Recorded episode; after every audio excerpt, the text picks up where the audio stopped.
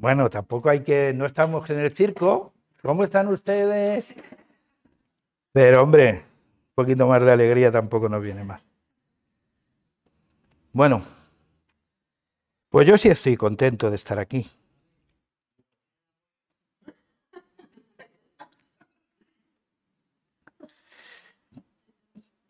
Fíjate, y no por ser el pastor, ¿eh?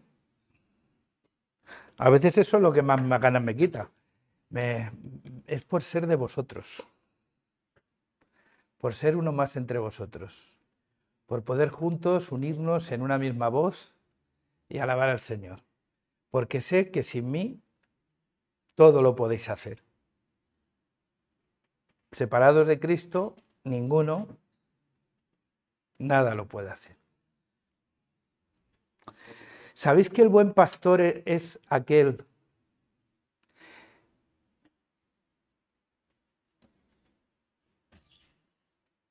que cuando se va no se le echa tanto de menos? Más allá de lo afectivo, ¿vale? Yo creo, eh, el ministerio de Juan el Bautista, ¿os acordáis? Es necesario que quien crezca. Que Cristo crezca y que yo cuando los discípulos de Juan el Bautista se pusieron a hablar con Juan el Bautista y le dijeron, mira, aquel que bautizaste tú, ¿vale? Que tanto problema hubo para bautizarle, eh, bautiza más que tú.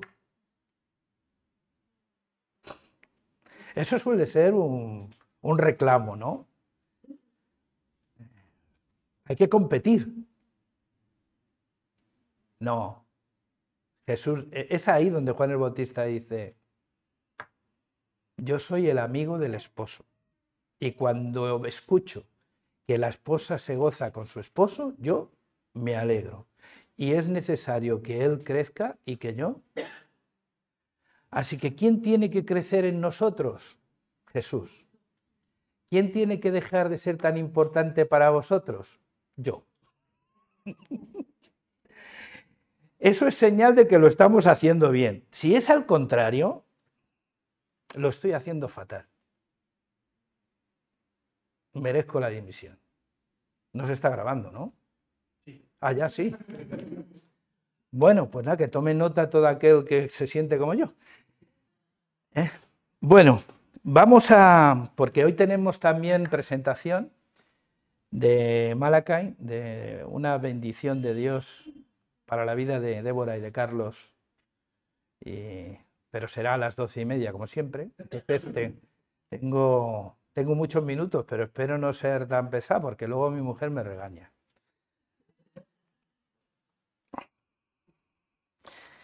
Gálatas capítulo 5, versículos 25 al 26. Estamos terminando el libro de Gálatas. Yo, cuando terminemos Gálatas, quiero, quiero que predicar de las supersticiones. Eh, porque creo que a veces hay mucha superstición detrás de lo que decimos que es fe o, que es una manifestación de dependencia de Dios. Y, mira, eh, lo que decía, lo que decía Marifeli, que me ha hecho pensar, y la vecina que ha venido a la iglesia a pedir oración por, por sus problemas, ¿no? Y yo pensaba, si eso lo hacemos todos nosotros, ¿no? Quiero decir, al final es que parece que orando, por lo menos tenemos una tranquilidad de que, y sí, está bien, porque orar es encomendar en las manos de Dios aquello que no podemos nosotros hacer nada por, por arreglarlo. Lo bueno de la oración es que a cada uno de nosotros nos sitúa en el lado correcto, a nosotros nos pone en nuestro lugar mostrando lo vulnerables y limitados que somos frente a muchas cosas, y a Dios le pone en su lugar, ¿eh? que es el Señor de todas las cosas y que Él tiene el control de todo. ¿no? Pero muchas veces hacemos de las cosas buenas, les, damos un, carácter mágico. Parece que si oramos ya por esto, ya está arreglado. No, no, no, no. Cuidado que a lo mejor no se arregla, se empeora. Porque si realmente se lo confiamos a Dios, esa debe de ser nuestra paz. Dejarlo en manos de Dios. Si nos vamos aquí habiendo orando y seguimos durante la semana peleándonos con nosotros mismos, pues seguramente es que no hemos dejado tan, tan, tan confiadamente las cosas en las manos de Dios. Pero no es el tema de hoy, si es que siempre me lío, Dios mío. Bueno, en cualquier caso sí es un tema para abordar, porque nos quejamos mucho y somos muy crueles señalando la, la superstición en otras confesiones religiosas y nosotros tenemos así. Y quiero hablar de eso, merece la pena que pensemos sobre ello. Gálatas 5, 25 y 26 dice, si pues vivimos animados por el Espíritu, actuemos conforme al Espíritu. No busquemos vanaglorias y enzarzándonos en rivalidades y envidiándonos los unos a los otros. ¿Os acordáis? Este fue el último los últimos dos versículos del capítulo que leímos el domingo pasado. El título que yo le he dado a esta parte del libro de Gálatas es Libres para ser la alternativa a una sociedad soberbia, orgullosa y egoísta. Dios nos quiere verdaderamente libres y la verdadera religión es la que te hace libre, la que te hace esclavo y, dependiente. Tienes que hacer una revisión de todos sus postulados, porque Dios nos quiere libres y quiere una relación voluntaria, no obligada, no sin resignación, sino libre. No por miedo, como hablábamos el domingo pasado, no por sacar ventaja,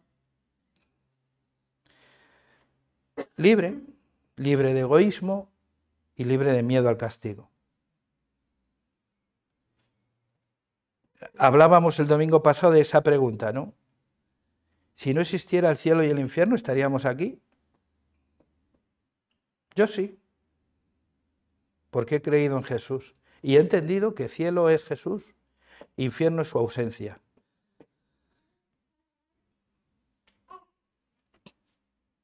Entonces, vivir en el Espíritu y actuar conforme al Espíritu pone al descubierto la religión que se encuentra inmersa en una lógica retributiva, basada en un modelo educativo inspirado en el castigo y la recompensa, cuyo Dios es el reconocimiento o la reputación, y cuyo medio de adoración es el mérito, el, el sentimiento del deber cumplido. El fin último, la obediencia ciega, el sometimiento irracional si fuese necesario, a una idea de Dios que encaja en esa forma de razonamiento. Hay una forma de entender la religión que tiene que ver con el manejo de mi relación con Dios. Os voy a decir algo que me preocupa mucho y a lo mejor será solo lo que diga, pero es lo que más me preocupa.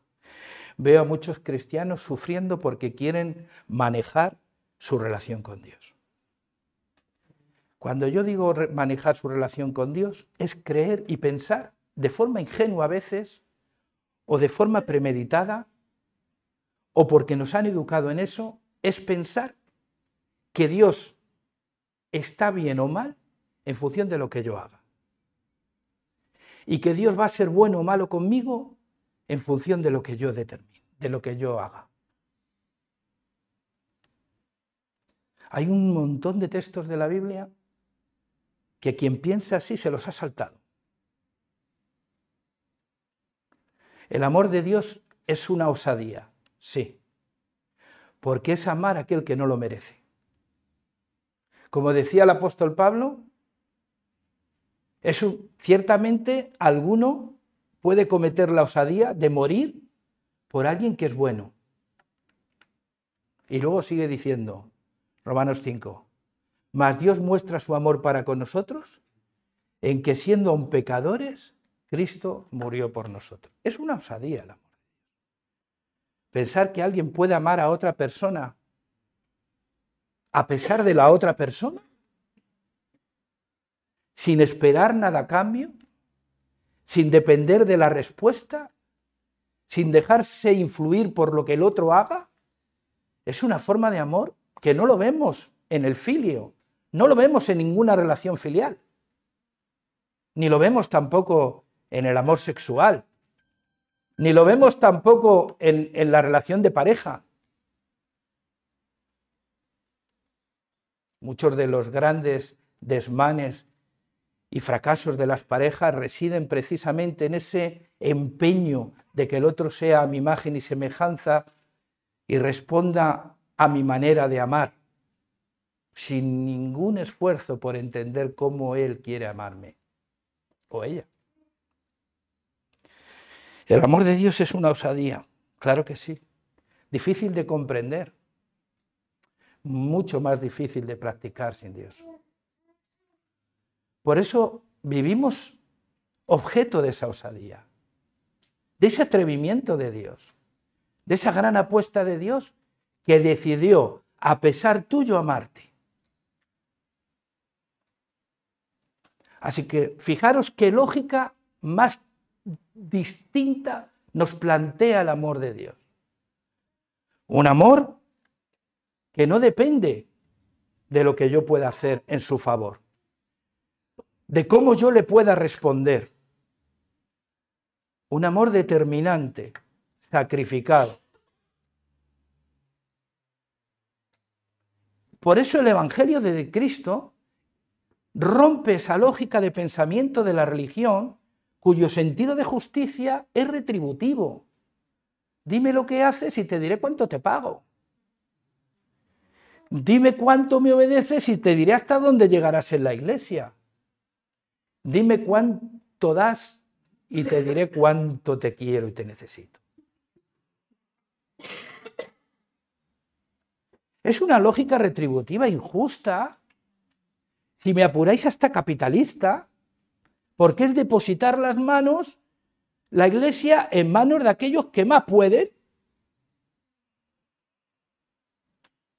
Pero el Evangelio ha sido anunciado al pobre.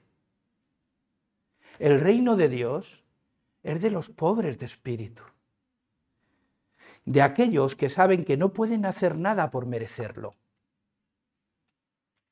Sin embargo, hoy las iglesias están llenas de gente que piensan que se lo merecen. Digo, algo estamos haciendo mal. Se lo merecen tanto que son capaces de decir quién no se lo merece. Que son capaces de determinar quién no entra en el reino de Dios. Qué atrevimiento tú. Hoy tenemos la ventaja de tener el testimonio completo de lo que llamamos escritura, la palabra de Dios. Hay muchos textos que están escritos que parece que tienen una coherencia con otros que, que, fueron escritos anteriormente, que ese es el carácter sobrenatural de la escritura, pero que quizás no, no se entendía tal y como nosotros lo entendemos hoy, porque nosotros hoy tenemos una fotografía más completa de todo el panorama por la gracia de Dios. Y podemos pensar que sí, que nuestra relación con Dios depende de nuestra obediencia. Y con eso que estamos diciendo, que queremos manejar a Dios. Que si yo le obedezco, Él me va a dar un buen trabajo. Detrás de todo eso existe esa lógica. Por eso hay tanto frustrado en la iglesia. Hay mucha gente frustrada porque no se ve correspondido su esfuerzo con lo que recibe en su opinión. Eso tiene que ver con una forma de pensamiento de que yo me lo merezco, porque yo lo valgo. Y eso también tiene que ver con esa institucionalización de la Iglesia que hemos hecho de, una comunidad de santos una iglesia institucionalizada donde jerarquizamos la iglesia en función del grado de compromiso de cada uno de sus miembros. Por eso digo que en el subconsciente sigue trabajando mucho la retórica y el pensamiento y la lógica de la justicia retributiva. Si Dios hubiese aplicado la justicia retributiva, ¿dónde estaríamos tú y yo? ¿Dónde? Perdidísimos. Sin embargo, de tal manera amó Dios al mundo que dio a su Hijo unigénito para que todo aquel que en él cree no se pierda y tenga vida eterna. Y por eso el apóstol Pablo dice que en los últimos tiempos, cuando habla en, Romanos, se ha manifestado de Dios una nueva justicia en Cristo Jesús. Una justicia que ya no opera por la obediencia a la ley, sino por la fe en Jesús. ¿Estoy diciendo que no hay que obedecer? No, volvemos al tema de ayer. Estoy diciendo que tu obediencia no sirve para salvarte. Eso sí te lo digo. Que tu obediencia no le genera a Dios ninguna obligación. Que tu obediencia solo sirve para ti. y, está bien. Que no sirve para hacer comparaciones negativas con otros. Estoy diciendo eso. Y estoy diciendo que la Iglesia debe de salir cuanto antes de esa lógica de pensamiento de justicia retributiva, que está basada en un modelo educativo que tiene que ver con el castigo y la recompensa. Si haces, si te portas mal,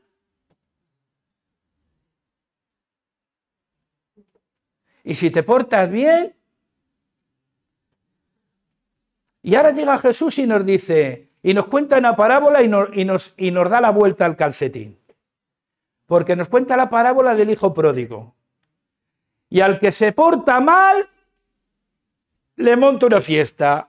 Y al que se porta bien, presume de ello. Y se cree en el derecho de reprochar al padre cuál es el comportamiento que debe de tener con el hijo que se porta mal. No nos vemos ahí. ¿Nos vemos ahí o no nos vemos ahí? El que se porta bien se queda fuera de la fiesta. La historia del que se porta mal termina muy bien, porque él aspiraba a ser un triste jornalero y su padre no se olvidó que siempre fue un hijo. Sin embargo, la historia del justo, del bueno, de tantas veces te he obedecido, ¿No suena? Tanto hecho por ti. Claro, es que ese hecho por ti, Dios, es la, es la bomba en, nuestra, en nuestras manos. ¿Sí o no? ¿Eh? En nuestras manos ese yo hecho por ti es la bomba, porque trata de torcer el brazo de Dios cada cuarto de hora. Porque Dios es mío para mí y por mí. Y si Dios se comporta de otra manera con otros, ya empiezo a cuestionarme realmente si Dios me merece. Es verdad que suena escandaloso esto. Nos suena escandaloso, cuando lo verbalizamos, pero no nos escandaliza que lo vivamos. No nos escandaliza que lo, que lo estemos experimentando. Que tengamos comunidades enteras que se basan precisamente en eso, y lo grave de todo, porque al fin y al cabo lo importante es a quién obedecemos. Y, lo triste muchas veces es que se obedece más a lo que sale de aquí, de este púlpito, que a lo que sale de aquí. Que es Dios hablando contigo y tratando contigo.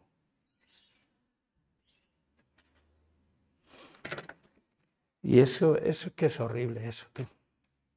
Claro, eso es echar una carga sobre los que están aquí, pues que algunos se enferman cuando no ven que la gente responde, porque piensan que no le están respondiendo a Él. Ilusos. Pero ¿quién nos ha llamado? En algún momento Dios nos ha llamado para que respondan a nosotros. Ilus, ¿qué tenemos nosotros que ofrecer? Yo no tengo nada que ofreceros, sinceramente. Nada más que el Evangelio de Jesús, el que predico. Si te vale eso, vale. Por lo demás, soy uno más, que estoy dispuesto a ayudaros en lo que sea, en lo que acordemos que hay que ayudar.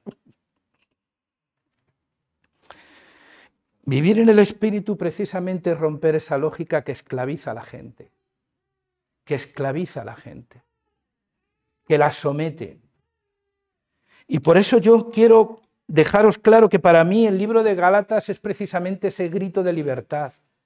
Ese grito de libertad donde se proclama que Cristo murió por nosotros y que con Cristo fuimos realmente crucificados, que ahora ya no vivimos nosotros, sino que vive Cristo en mí, que ya no domino yo mi relación con Cristo, que mi relación con Cristo no está basada en el mérito para yo dominar esa relación, sino que está basado en el mérito de Cristo, que Él hizo posible.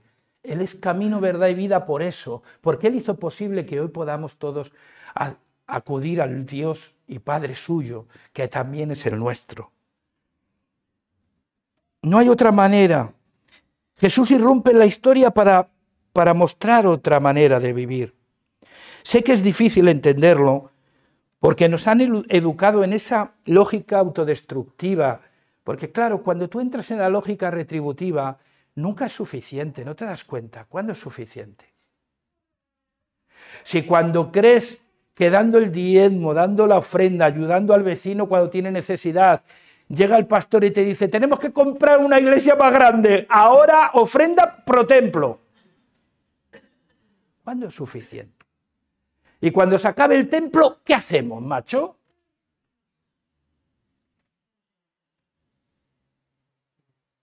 ¿Cuándo es suficiente?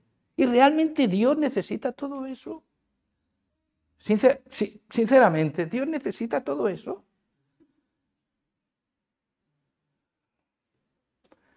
Destruir este templo y yo lo levantaré en tres días.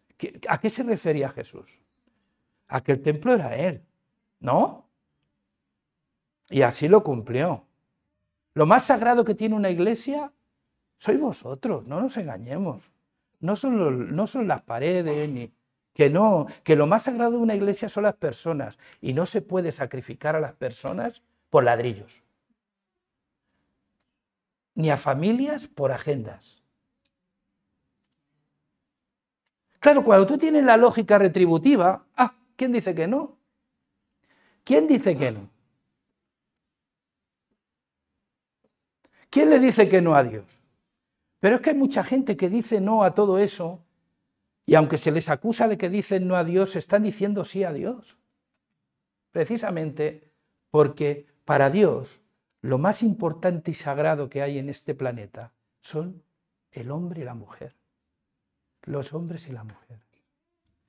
Y los niños. El ser humano. Fijaros lo que dice en cuanto a la relación. Si seguís, lo que Pablo está diciendo, si seguís por esa lógica, estaréis en el camino de búsqueda de vanaglorias. Búsqueda de vanaglorias que son, ¿qué son las vanaglorias?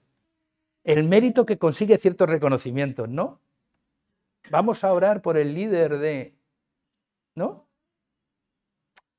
Vas a ser líder de, y algunos de ellos no, ¿Líder de qué, chico? Si todos somos servidores de Cristo, ¿líder de qué? Es que eso nos sitúa a unos en planos distintos. Y yo quiero aprender de vosotros. No me podéis privar aprender de vosotros. Os debéis a mí como yo a vosotros. Y aprendemos los unos de los otros. Y quiero escucharos Carlos, sí, va por ti también. quiero escucharos, quiero que prediquéis, quiero que me habléis, quiero que me ayudéis, quiero que me enseñéis. Quiero que nos edifiquemos los unos a los otros. Hay cosas muy bonitas que yo cojo al vuelo que decís vosotros y que me gustan mucho y que me hacen mucho bien. Esa es la comunidad, ¿vale? Porque la, la, senda de, del pensamiento este de la lógica retributiva, lo que te lleva es a enzarzarnos en, lo dice, vanagloria, enzarzados en, ¿qué es lo que dice? En rivalidades y envidiándonos. En rivalidades porque hay competencia y envidiándonos porque yo siempre merezco más que el otro y no soporto que le vaya bien. Y esos son pecados de convivencia Claro, cuando hablas de las obras de la carne, de la orgía, y es, bueno, aunque últimamente está saliendo cada escándalo que Dios nos libre, en las iglesias, ¿no? Pero digo, eh, pero cuando hablas, de, cuando hablas de, de ciertas cosas, te es más difícil verlas, identificarlas en la iglesia. Pero vanagloria, enzarzamientos por rivalidades, envidias. Es increíble. Al final, es así. Fijaros la contrapartida. Gálatas 6, 1 al 2. Hermanos, si alguno incurre en una falta, vosotros, los animados por el Espíritu, corregidlo con amabilidad y manteneos todos sobre aviso, porque nadie está libre de ser puesto a prueba. Ayudaos mutuamente a soportar las dificultades y así cumpliréis la ley de Cristo. Qué contrapartida, ¿verdad?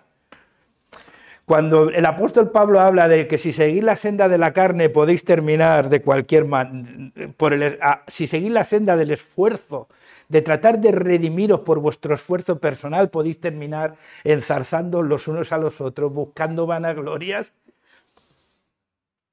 Y ahora empieza el capítulo 6 diciendo, pero vosotros sois hermanos, qué bonito, ¿no? Qué, qué bonita manera de definirnos. Somos familia. Y si alguno es sorprendido en pecado, ¿qué hacemos? Le señalamos. No, le restauramos. Le restauramos porque no le señalamos. Si le señalamos, no hay manera de restaurarle.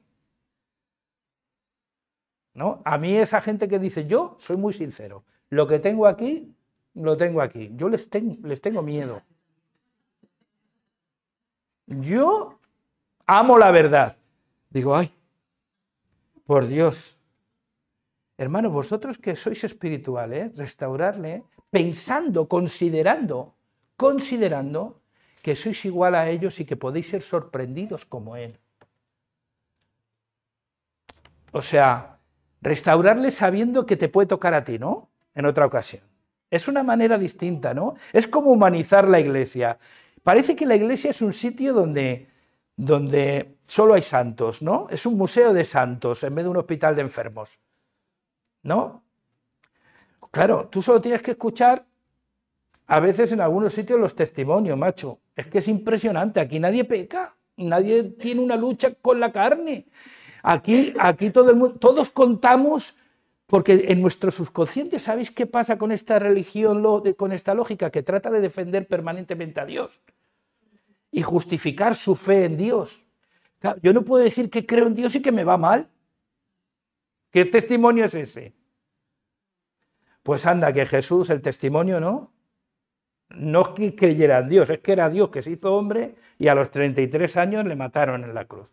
Murió como, como aquellos que se consideraban malditos para los judíos, colgados, colgado en un, en un madero. Desde el punto de vista estrictamente de esa lógica de pensamiento, Jesús fue un fracasado.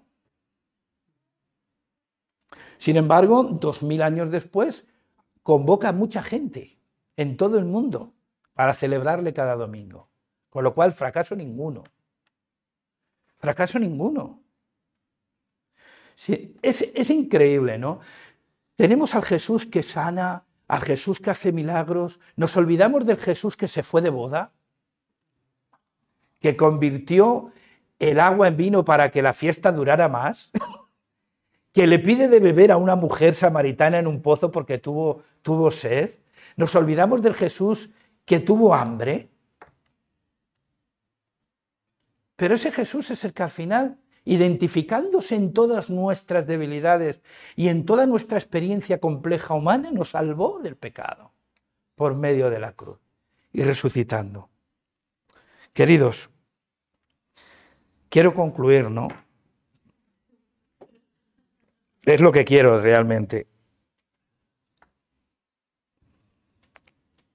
Sin embargo, fíjate que Jesús, si alguno es sorprendido en pecado, qué diferencia, ¿no? Restaurarle. El objetivo, ¿para qué? Para cumplir la ley. ¿Qué ley? la de Cristo. ¿Cuál es la ley de Cristo? ¿Os habéis preguntado a qué ley se refiere? El mismo el apóstol Pablo lo dice en, Romanos. La ley del amor, donde se resume toda la ley, el amar a tu prójimo como a ti mismo. Fíjate tú, qué sencillo, la ley del amor.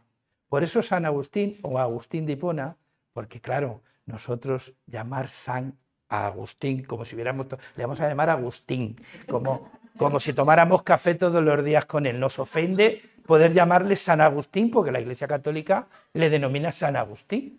Entonces, para los que tomáis café con él, es Agustín, el de Hipona. El de Hipona. Él decía, ama y haz lo que quieras. Fíjate tú qué eslogan de vida, ¿no? Ama y haz lo que quieras. Porque cuando amas, lo único que vas a querer hacer es el bien. Y esa es la, lógica de pensamiento que el apóstol Pablo desvela, ¿no? Aquellos que andáis por el Espíritu, amad. Aquellos que andáis por el Espíritu, si encontráis a alguien que ha pecado, no os escandalicéis como si no fuese con vosotros. Vosotros sois como Él y ya te pillarán a ti. Considerándos y por tanto restaurarle. Restaurarle. ¿Por qué? Porque estáis llamados a llevar las dificultades los unos de los otros. ¿Sabéis lo que más me preocupa de la iglesia? Una de las cosas que más me, preocupa no es el número que seamos. Que seamos una gente en la que las personas no tengan la confianza de compartir una dificultad. Me duele en el alma que haya gente que se sienta a nuestro lado y que esté pasando un mal rato y un mal momento de su vida y que no pueda tener la confianza de contarlo porque enseguida le ponen una etiqueta. ¿Eso me duele? Es lo que más me puede doler. A mí ser más o ser menos, pues si es que como no he venido yo a triunfar, y no a servir, tampoco es una cosa que me escandalice demasiado. Ahora, que digamos que somos la iglesia de Cristo, la alternativa de Cristo, de Cristo para el mundo, a mí sí que me compromete, me compromete a ser distinto. Y a ser distinto no cuando todo va bien, sino también a ser distinto en la forma en que gestionamos el conflicto, la dificultad, la necesidad de la gente. La respuesta que damos a la gente cuando está en dificultad. Esa es la, la diferencia. Eso es cumplir la ley de Cristo. Amén. Así que, sí, Carlos. Creo que te ha faltado decir una cosa. Dime. Está escrito, dar gracias a Dios por todo. Cuando estaba pasando mal, No solo cuando bien. Exacto. Porque eso nos servirá para. Amén. Eso dice la Biblia. Dar gracias a Dios en todo. Fíjate que mi tocayo, no hemos hablado antes de venir aquí, ¿eh? nos abrazamos, nos queremos mucho, pero ha completado la mesa. Porque hay dos pilares para mí fundamentales en la motivación del cristiano. Yo no obedezco para sacar ventaja, yo no obedezco porque compita con, yo no obedezco porque tenga miedo a, yo no obedezco para ser diferente a, yo no obedezco para ganarme la reputación de, yo obedezco por amor y gratitud. Y entonces la gratitud te cambia la óptica de la vida, porque ya no hay un despropósito en tu vida, sino que todo responde al propósito de Dios. Por eso eres capaz de asumir las gracias, aun en momentos de dificultad. Lo único que nos mueve y que nos debe de mover a congregarnos, a orar, a dar, a obedecer, a buscarnos, a predicar el Evangelio, a compartir el Evangelio, es nuestro amor por nuestro prójimo y nuestra gratitud a Dios. Y cuando yo tengo gratitud, no, no, no voy contando las horas, no es que hoy te he dedicado, ¿eh? estarás contento, no, hoy ya te ha agradado, ¿eh? Hoy ya sí que sí, que, que he ayunado. Hoy ya sí que tienes que hacerme caso para... No, hombre. Cuando tu relación es de gratitud, lo mucho es poco y lo poco es nada. Y entonces no necesitas compararte. Es una respuesta personal. La gratitud a Dios. Amén. Libres, libres de verdad, libres del egoísmo, libres de la soberbia, libres del orgullo, que contra esos pecados la retórica de la lógica de la religión, de la justicia retributiva, que responde a ese modelo educativo del miedo al castigo y, de la sober y, y del egoísmo de la recompensa, no tiene... Yo puedo seguir siendo el más egoísta con ese modelo, porque lo fomenta. Es una cuestión de hacer más que José, de dar más que, de dedicar más. ¿Os dais Fuera de esa lógica, solos ante Jesús. Ahí es donde nos tenemos que ver. ¿Cuál va a ser nuestra respuesta a Jesús? Fuera de esa lógica, solos ante Jesús. Su amor nos obliga, nos mueve. Nuestra gratitud por su amor nos obliga, nos mueve. Amén. Y lo que nos ocurre nunca es un motivo de queja o de lamento. Sabemos que Dios tiene un propósito con todo aquello que, yo no lo entiendo, seguramente, que lo entenderé después, lo que le dijo Jesús a Pedro cuando le lavó los pies. Lo que yo hago Pedro ahora no lo entiende, lo entenderás después. No te preocupes que ya vas a limpiar tu pies, tío. Es que si te digo ahora que te he llamado a limpiar pies, a lo mejor lo ves de otra manera. Tienes razones para negarme. Pero ese es el llamamiento de todo el que quiere servir en la iglesia a lavar pies. Y ya está.